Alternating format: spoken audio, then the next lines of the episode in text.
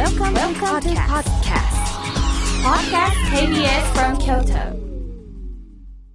えーこんばんは吉本の大崎宏と、坪田塾の坪田信孝です。えー、つぼちゃんバタバタといつも打ち合わせもせずに始まるねそうですね。3日ぐらいちゃんと打ち合わせしても完璧に あの皆さんにご迷惑をごかけんようにして一回ピシッとやりたいねお願いします。いつかは いつかはいつになるでしょうね。えっと、オープニングタイトルは、あの、立川直樹さんに作っていただいた、京都踊ろう、明日と歌おうという、京都国際映画祭テーマソングです。はい。今ね、はいとか、なんか、おじさんの声が聞こえるでしょ、これはね、杉山幸太郎さんっていう方です。えー親愛を込めて幸太郎さんと言わせていただきますが、あぜひお願いします。年上の方なんですけど、はい。えーそうだっけ？もちろんそうですよ。僕は、10歳ぐらい年上ですよ。とんでもない。じゃあ自由ですよね。いつもこんな、こんなんで番組ってなってる、まあまあ放送せざるを得ないようなから、業界の大先輩だと思ってずっと。何をおっしゃる？よう、そんなこと、言うたもん勝ちみたいにな 大先輩ですよ。えーっとですね、はい恐縮ですよ、こんなね。ええあの、大崎さんとお話できるなんて。いやいや、もうわざわざこんな京日が来るなんて。京都まで来ていただいて、ね。はいはいええゴルフもしたし。はいええバカも行った、し。でもね、僕ね、業界のコンペでね、はい。2回か3回ご一緒させていただいたじゃないですか。で、2回目か3回目の時に、別れ際かなんかに、大崎さん来年になったらいい話するからね、とかっておっしゃっていただいたのがあって、お忘れだと思いますけど、それが10年ぐらい前で、いまだにいいお話なんで どんなお話なんですかね。いや、覚えてますよ。え？ー、と思って、なんかね、じゃああったんだ。あったんですよ。ね。電通時代の時です。ですよね。もちろんはいはい。えーとなんだろうな。でもね、俺そんな嘘っていうタイプじゃないし、ええあの風呂、風呂敷も広げないし。番組終わるまでに、ぜひ思い出していただいて、いいお話をですね。あなかったら僕、そうですね勝手にあのはいつばちゃんと作ります。えーあ、だって、あ、杉山さんは、はい。1948年、東京都のお生まれでもう全然年上じゃないですか。本当に？はい。僕はあの、50年代ですから。50年代じゃなくて50年でしょ？違います。はい。えーっと、あ1974年に電通に入社され、はい東京本社クリエイティブ局に所属されました。今からもう50年ぐらい前ですもんね。50年前えー1999年からはデジタル領域のリーダーを務められまして、2001年にはインタラクティブコミュニケーション局長に就任されて、インタラクティブ広告の確立に寄与されました。これ何ですか？インタラクティブ広告って。これはません、だから、当時インターネットが、えっ、と、アメリカで始まって、はい。それで、いきなり、桂田さんっていう天才副社長がいたんだけど、呼ばれ、はい。お前がデジタルをやれと。まあデジタルってこととインターネットのメディアを扱うってことはほとんど同じ意味でね。それで、特にネット広告。はい。ネット広告をまあ開発しろっていうふうに言われ、はい。まあびっくりしたんですよ。一応まだあの普通のアナログで活躍してたから。はいはいはいはい。周りはついに調子に乗って、左遷されたと思われ。あ、そうなんですね。うんはい。だからね、まあ半分は本当で半分はどうかなと思うけど、同情というのをね、あの、初めてはい浴びた。なるほど。うん、かわいそうにと。エレベーターの脇に、ちっちゃな、まあ、部屋3人だった最初。はいはいはい。おお、窓際ですよね、それ。全くそうでしょ？人も離れていったでしょ。今までね、孝太郎さんとか杉山さんとか 言ってた人が。まあ、蜘蛛の巣散るようにね。うんまあそういうもんだよね。そういうもんですよね、サラリーマンってね。そうそう。でも、もともとあんまり周りに人がいなかったんで。なるほど。ね。煙たがられたのかどうかわかんないけど。だから、あの、もともと関係ない人多かったんで。でも、こっちは実は結構嬉しかったんだよね。ご本人は。うん。新しいことこれでね、また始められるっていうふうに思っていて、あの、実はすごくワクワクしてたの。でもこの20年今から20年ぐらい前に、んそのインタラクティブってまあ双方向っていうことでしょ、うん。デジタルの双方向の広告って何のことやったんですか？普通に、はいうんと、ま、まあ、マスメディアと言われるものははいはい一方通行で、えーラジオでもテレビでも新聞でも、雑誌でも。だから、そのままこう、まあ上からとは言わないまでも、それなりにこう、文化とか風俗とか作ってきたんだよね。はい。ものを言わせずに。はいはいでも、インターネット通してバンバン返ってきちゃうので、反応が、はい。だから今までの広告とは全然やり方を変えないと、という、まあ、時代に入っていく。うん。だから、送り手と受け手っていうのが昔は送り手は送り手受け手は受け手だったんだけど、送り手は送ると、はい。受け手はすぐに送り手に変わる。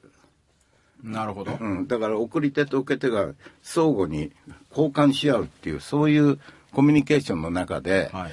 広告をこれからどういうメッセージをしていくかっていうのはそれまでのまあ大げさに言えば未知のあの領域だった。放送っていうのは文字通り送りっぱなしって言って、まあ一方通行だったのが、うん。そうかインタラクティブっていうのは当たり前だけど送り手と受け手の双方という意味なんそうですね、そう。いう。双方向とでまあ割と分かりやすいかな。それでちょっとこうまあ新しいことやろうという大きい企業がやっと当時ウェブって言葉なくてホームページを立ち上げそこで商品とか紹介したりして、はいはいはい。それでそのインターネットを通じて商品のメッセージをなまあ商品に対してのお客さんの声を聞けるようになったわけだよね。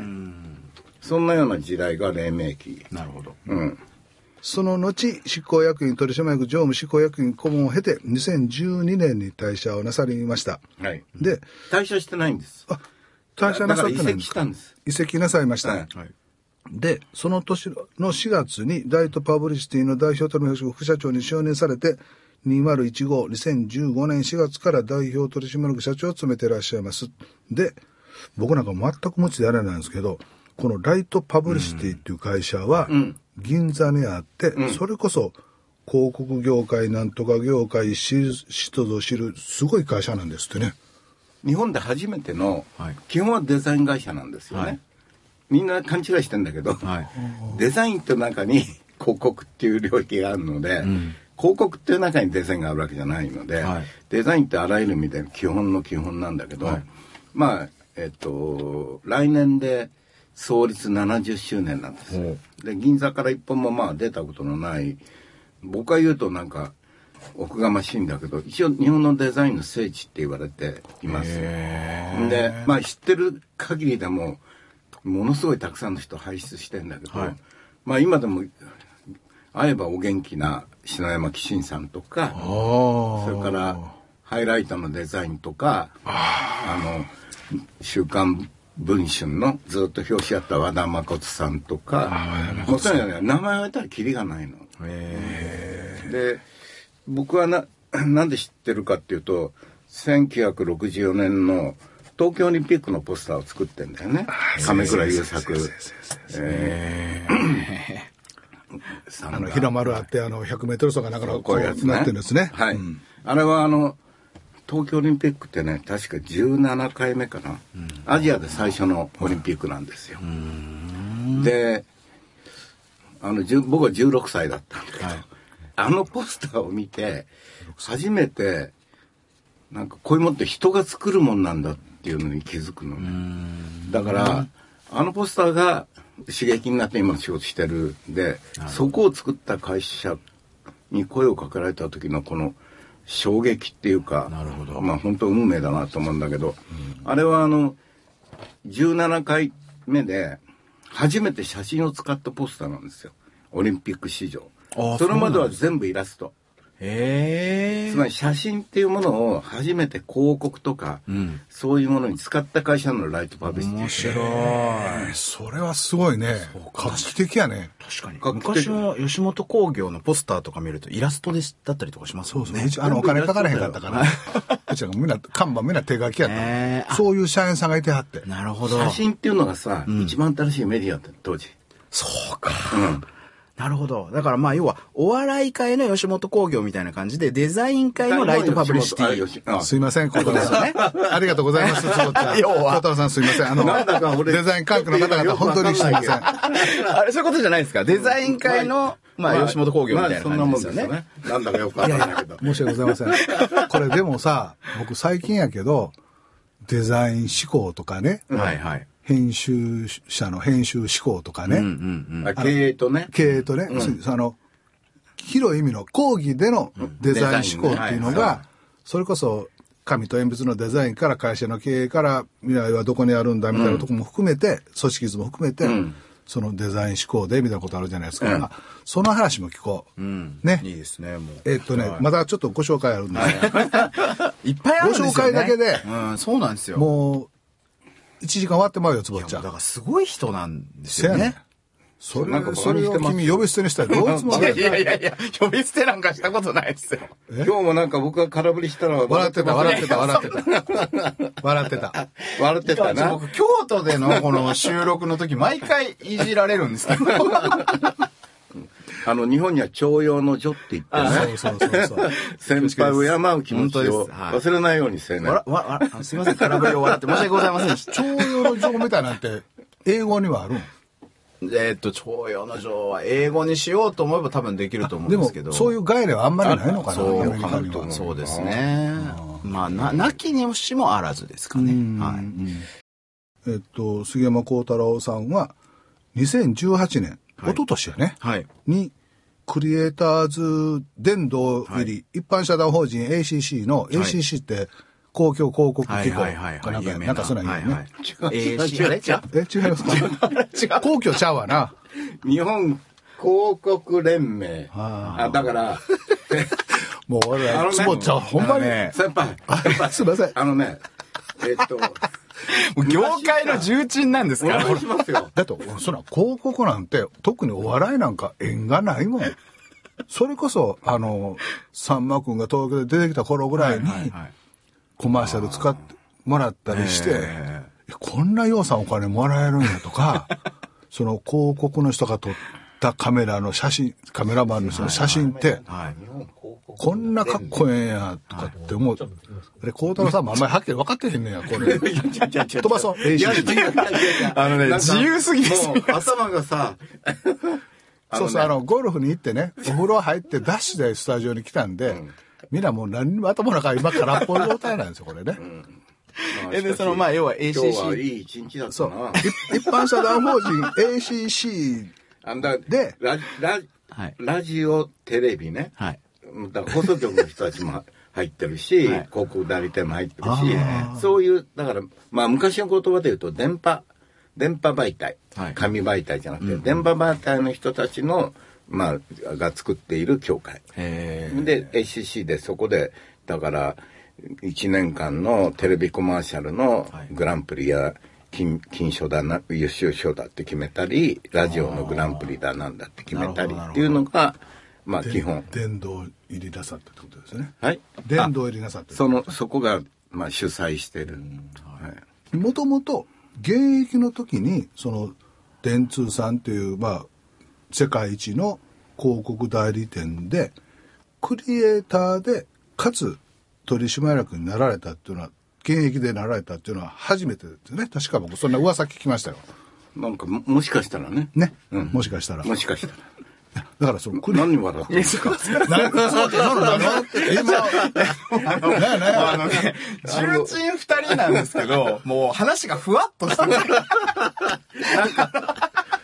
確かっていう。あのね、正確な情報がどこにあるんだろうっていう。のをちょっと僕はすいません。ふわっと生きてきたんですよ。ほら、ね。孝太郎さんでもそうやんそのクリエイターとかその人はもうふわっとしてんねんその論理的にそんなんつぼちゃん。すいませんすいません。いや僕でも、すごくやっぱ親近感が湧きます。本当だってお二人やっぱすごい笑、半笑いの人と喋ってんね。そんな笑ってんの、生島博さん以来で。何そんな笑ってんの？すいませんすいません。あんまり現実感がないって意味？いやいや。何や、何や、そんな。いやいや、すいません。いや、ちょ、僕に、僕に振るのはもうやめてください。いや、だからまあ、クリエイターとして、まあ、要は現場もされていて、かつその取締役もされてると、あの、電通でってことまあですよね。それはね、だけど、さっきはい、大崎さんがお話になったように、はい。うーん、この、まあ欧米的に言うともう10年ぐらいなんだけど、この4、5年かな、はい。その、経営とデザインとかさ、はい。経営とアートとかっていうのは本当に世界中のテーマなんだよね。で、それで呼ばれることすごく多いの、今。企業のいろんなところに。なるほどあの、社長さん自らね。だいたい2017年に、経済同友会に呼ばれて入った。入ったっていうか入れさせられたんだけど、はいそれもやっぱり日本の経営者にデザインっていうのの重要性を、まあ話してほしいっていうふうに言われて、で、まさにさ、デザインって言われるとさ、日本の経営者びっくりしちゃってさ、美大出てないんだけど、なっちゃうわけ。なるほど。でもさ、デザインっていう、まあ、少しだけ真面目な話ね。聞きたいです先生になっちゃった、急に。客員教授になっちゃっデザインって何っていう。た。デザインってさ、はいあの、誰が翻訳したのか知らないけど、はい間違ってんだよね。デザインっていうのは、はい形を作るって意味ではなくて、計画設計するって意味なの。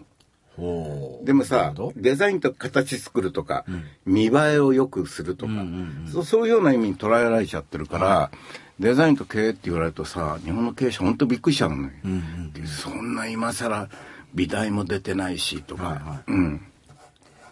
それはね、そこだけをちゃんと話すと、みんなほっとした顔をなさります。形作るものではなくて、設計す計画と設計。うん、することをデザインっていうんだよっていうと。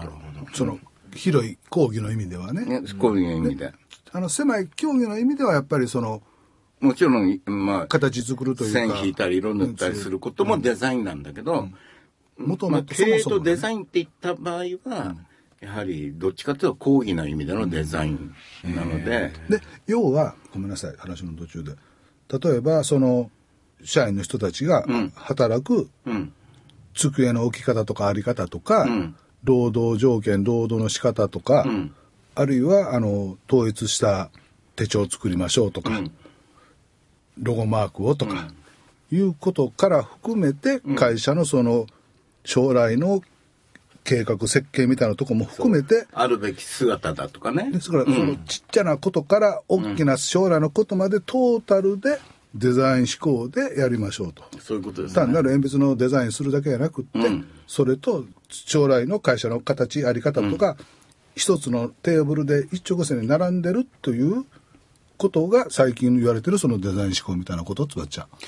あの、うん、ちょっと俺話してる時にちょっと休みしとったじゃあ、違います、違います。あの、足靴なんか見たりしていや、僕は、その、僕の解釈と、あの、やっぱ大崎さんの解釈っていうのを今こう比べてて、なるほどなって思って聞いてただけなんですけど、あの、いや、違います。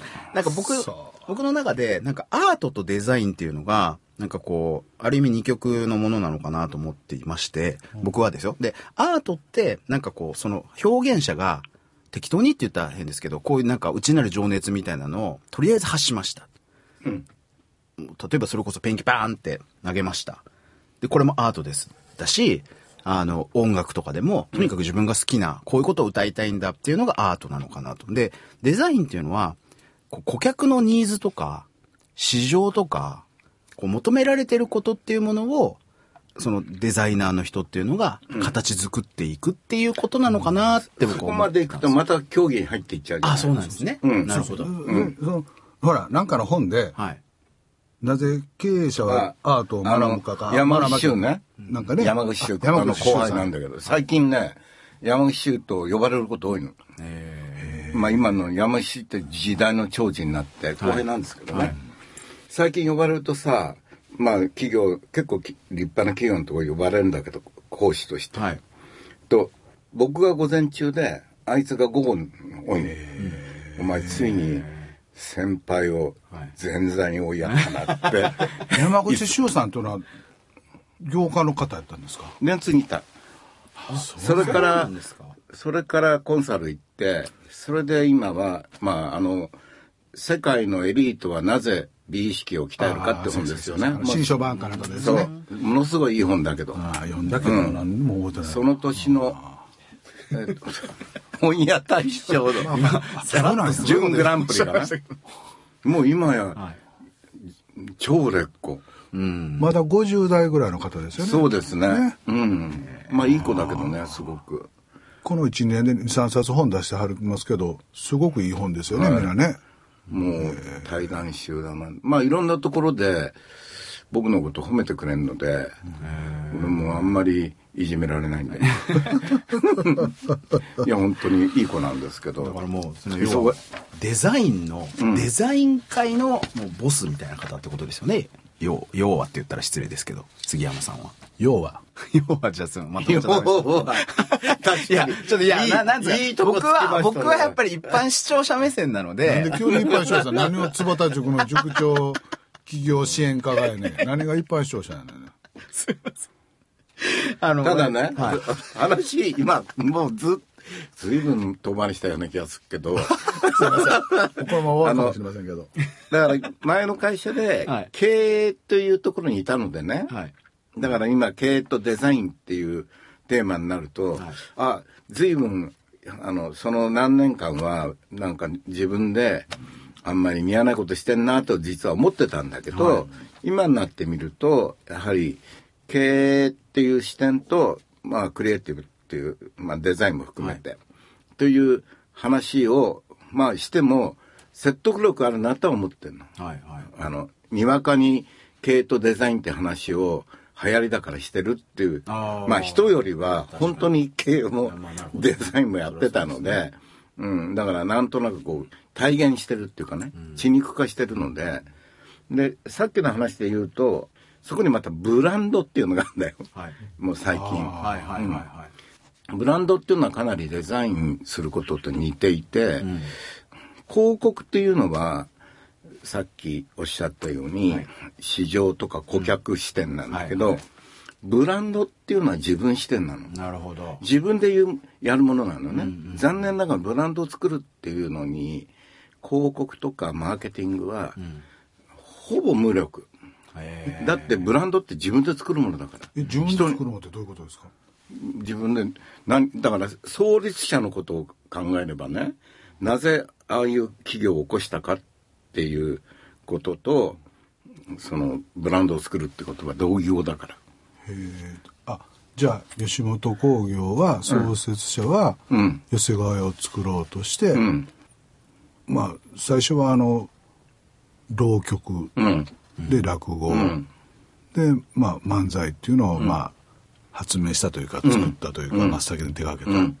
でお笑いのというブランディングがこう成立したという、でそれでブランド作られたわけですよね。それで、まあ世の中がこうどんどんどんどん価値が変わったり変わっていく中で今またそのブランドをここでもう一回ブランドってまあ世界観という言葉でもいいんだけど、はい。世界観を作んなきゃいけないっていう時代に入ってくるとやっぱり自分発信で世界観って作っていくものだから、だからまあ何代目かと例えば社長さんでもブランドのことを考えるっていうのはなぜ最初の創立者は、ファウンダーはこういうことを事業とししたのかっていう創立者の気持ちに戻れるので、とっても素晴らしいことなのでそこからまた新しく自分たちの再定義を始めるっていうのが今一番重要なことで、だからなぜソニーは森田さんと伊深さんがこういうことを始めたのかと。か、うん。本田宗一郎はなぜ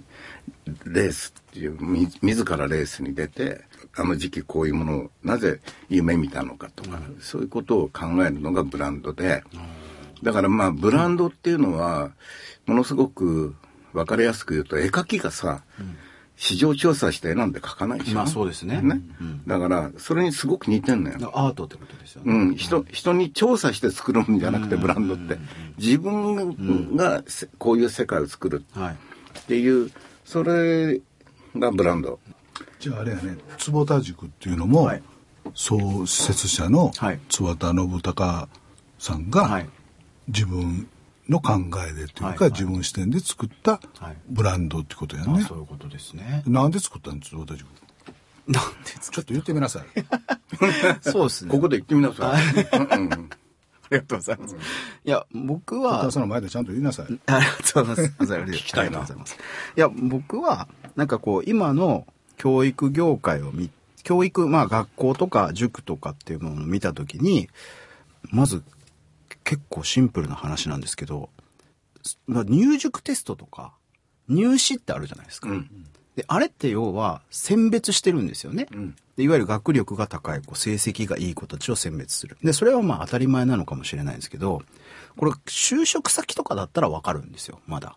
ただ、本来教育って、じゃあ成績がいい子たちって別に学校とか塾行かなくっても勉強するし、うんそれがうまくできない子とかっていう子たちに何かをこう助けたりとか、あの、寄り添ったりとかするのが本来教育であるべきなんじゃないのっていうふうに僕は思ったんですよね。だからその、なんか悪人称季節じゃないんですけど、善人な表往生す、あの、言わんや悪人親っていうのと、うん。親そう、っていうのと同じで、うん勉強ができる子たちっていうのは別にサポートなくても勉強勝手にするし、あの、研究も勝手にしていくし、でそうじゃない子たちに、いかに自尊心持ってもらったり、こういうのが楽しいっていうことをやって、えー伸びていくっていうことっていうのを体験を通じて、なんかこうチャレンジみたいなことをやってほしいなと思ってスタートしたんです。悪人食生なら親鸞やったっけ？どね。そうです、親鸞さんです。親鸞さん親鸞さん。ということは、つぼちゃんは親鸞さんと一緒やいうことやね。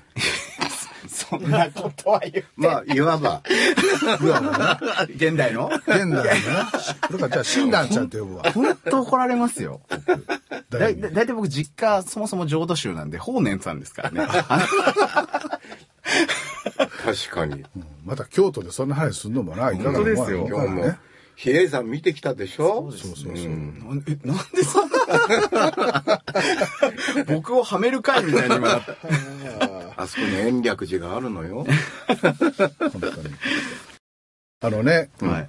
なんかもう途中半ばに、あ、本当や。いや、だから主な作品を僕はこれをお伝えしたいんですよ。セブンイレブン。もう違いますね。気になるんだよ、やっぱりね。会長が、そうですよ大崎さん会長おが、願いしますよ大。崎さん会長やめろ。こんなに会長、今度の会長の名前ちょっと変えてもらおう。会長やったらなんかもう、バカにされてる気がするな。今でも、あの、珍しく露骨に凹んでらっしゃいました。そうそう。俺ほんま音痴なんですよ。サントリー革命。心のご飯、井上陽水さん、一層セレ用ナーデ。水もやりましたね。この、これあれ、これあれですよね。AGF さんの AGF コーヒー。はいこれが小林明。熱き心に。これちょっと、この制作費はしちゃってください、制作費は。ようあんな小林、あんなやて。ようあのいや、あの時ね。小林明さんにそうなんです。はいまあ AGF のコーヒーなんですけど、とにかくさ、ネスカフェの違いのわかる男シリーズっていうのが圧倒的に強くてさ、ああ、なるほど。もうとにかく圧倒的に強くて、はいはいはいそれと向かい合うためにはどうしよう。もうとにかく違い、違いのわかる男。はいね。だから、本当冗談のように違いのわかんない男っていうはい企画をしたの。ね。だから出てくるの人みんな外人なんですよ。ええうん、外国人、外国人、はい。でもそれなりにバックグラウンドは、はいえっ、と建築家だったり乗馬の有名な選手だったりするんだけど、外人が出て日本語がドカンってかかるっていうのをまあ作って脅そうと思ったそれで、あ、昔から一度仕事をしてみたい小林明のとやるチャンスができたと思ってさ。あ。はい。それで、その前の、まあ、で、これ大滝さんが作ってるんですけどね、はいはいは曲。で、大滝さんって佳作家で、なかなか仕事を受けないんですよ。はいものすごく難しい人なの。本人はまあ、会えばそんな難しくないんだけど、ものすごく難しいのね、仕事を受け。ただ、その前にナイアガラソングブックっていうのを作って、僕はディレクターだったので、はい映像の。えで、初めて、なんていうのあれ、今でいうこう、レコードのような形した、レーザーディスクか。はいはいはいはいあれをね、10万枚突破したのかな。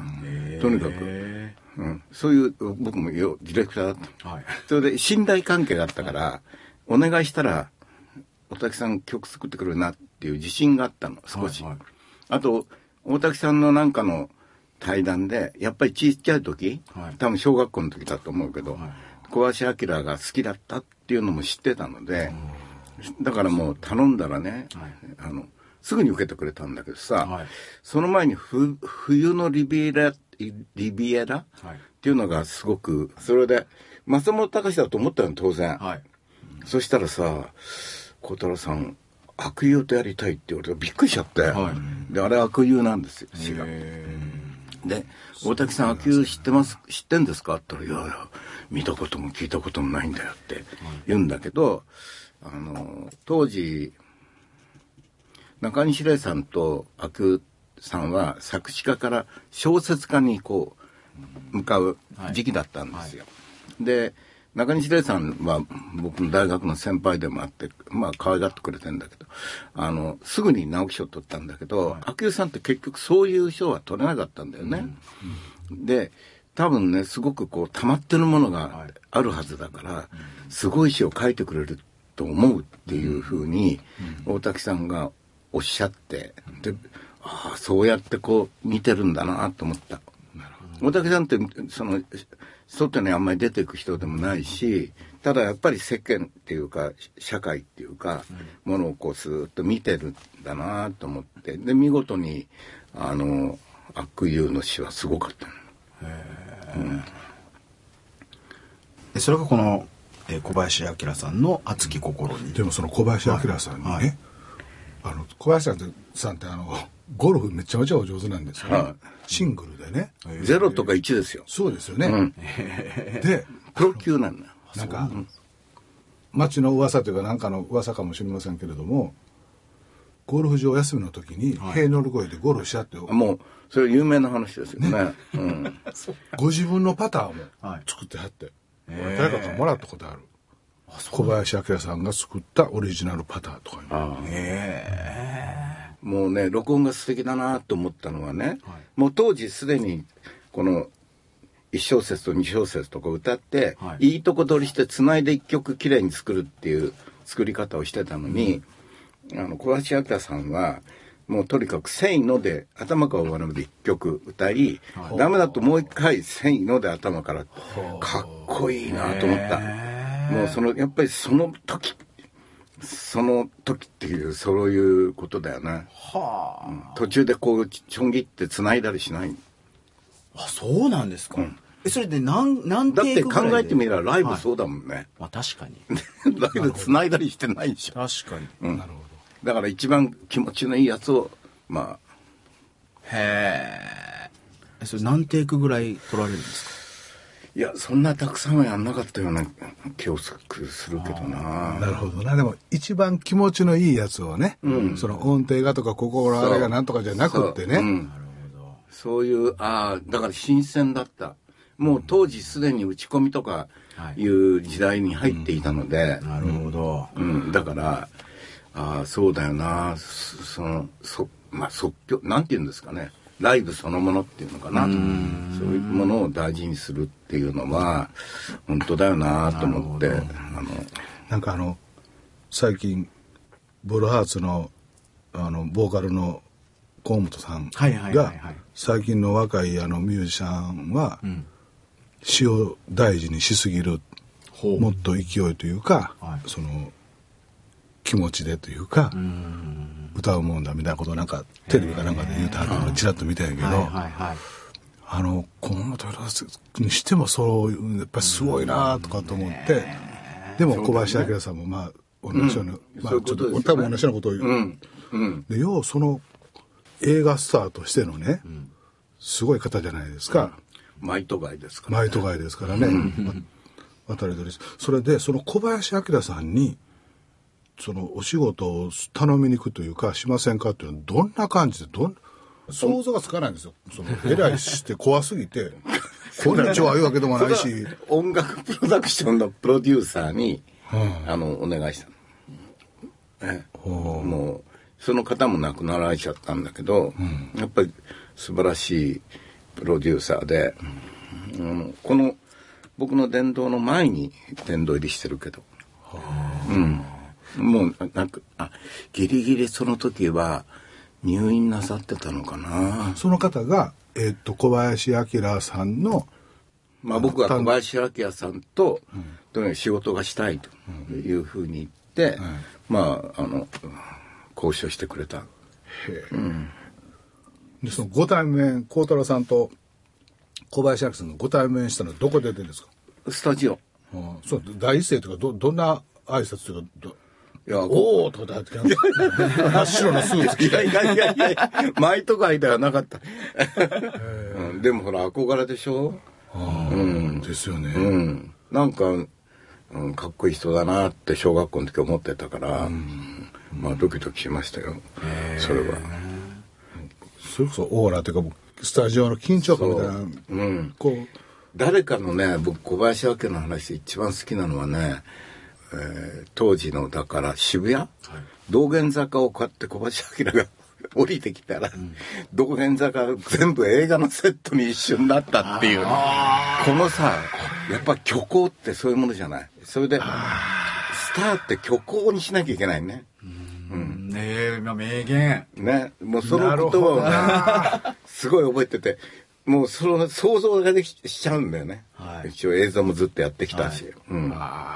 道玄坂降りてきてもね 道玄坂が映画のセットににあるスターっていうのは虚構を作らないといけない。そう。まあ、ゆ 夢、もうちょっと夢って言ってもいいんだけどね。はいはいはい夢って言っても、でも、まあ、そうだよね。だから現実すら虚構になってしまうってことですよね。そういうその人が一人いるだけで。そう。それを、そこが、そのぐらいのパワーがないと、やっぱり、僕たちとは違う星に住んでいる人っていう風にな、で、あってほしいじゃないでもそういう意味で言うと、僕はもうこのお二人が目の前にいる時点で、僕は現実っぽさがないですけどね。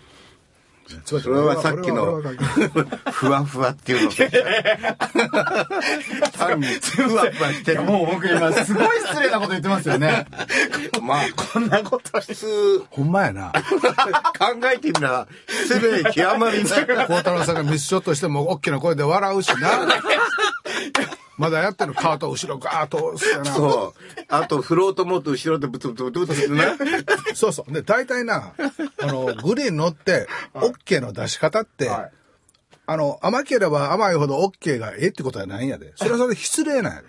あ、そうなんですそれはオッケーと違うって、例えば1メートルぐらい生えてるやんか。はいはいで、それをオッケーっていうのは、はいそう、なんていうかな、年下の人が目上の人にオッケーっていうのは失礼なんや。あ、そうなんですか？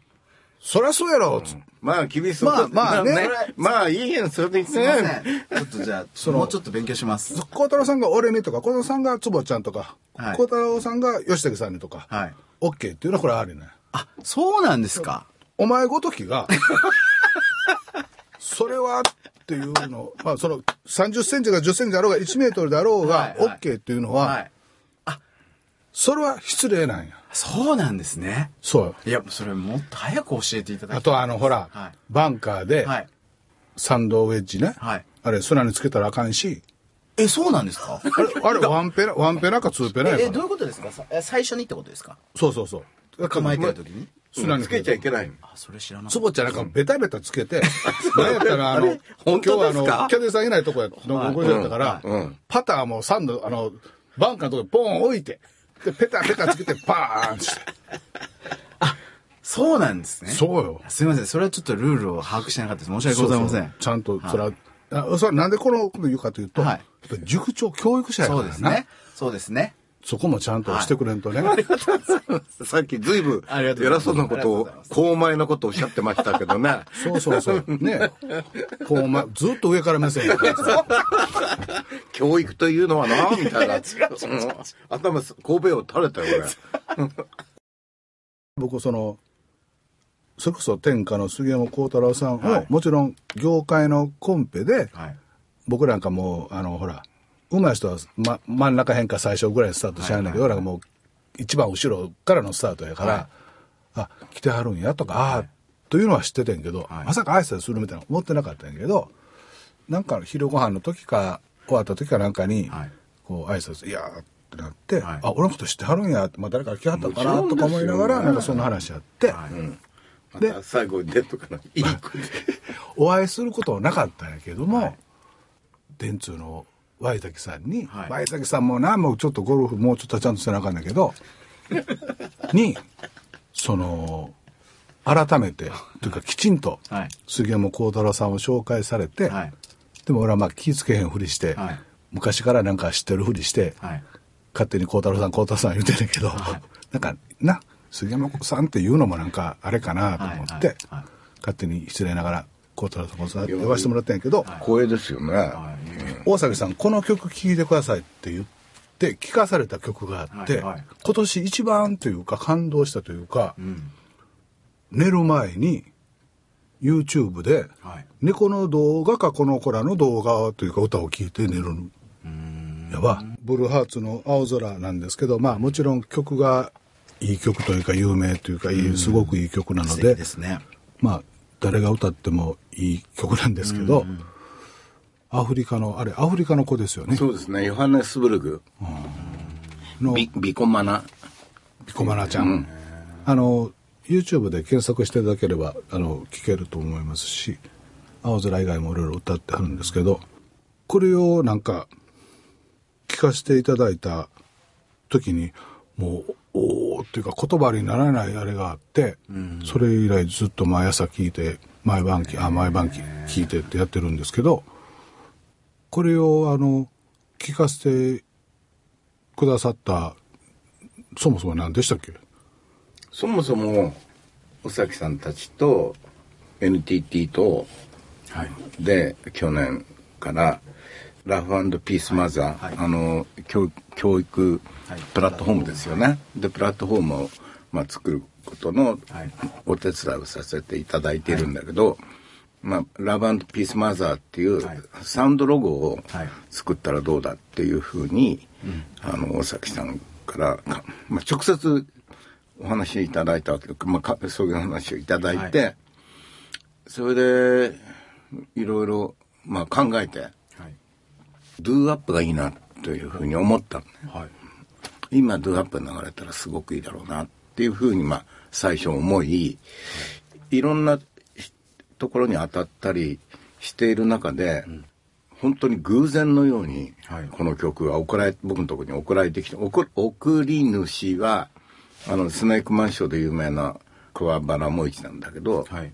まあ、ある意味兄弟のように仲がいい一人なんだけど、彼から「どう孝太郎これすごいのがいる」っていうふうにもうこ彼がまずあんなに毎日音楽聴いてるはい。彼が久しぶりに興奮して、はい。うん、とにかくすごいもうびっくりしたっていうふうに聞いてこれでも僕も本当にいきなりまあ3回4回聞いたかな、それで電通の前崎さんも、はい。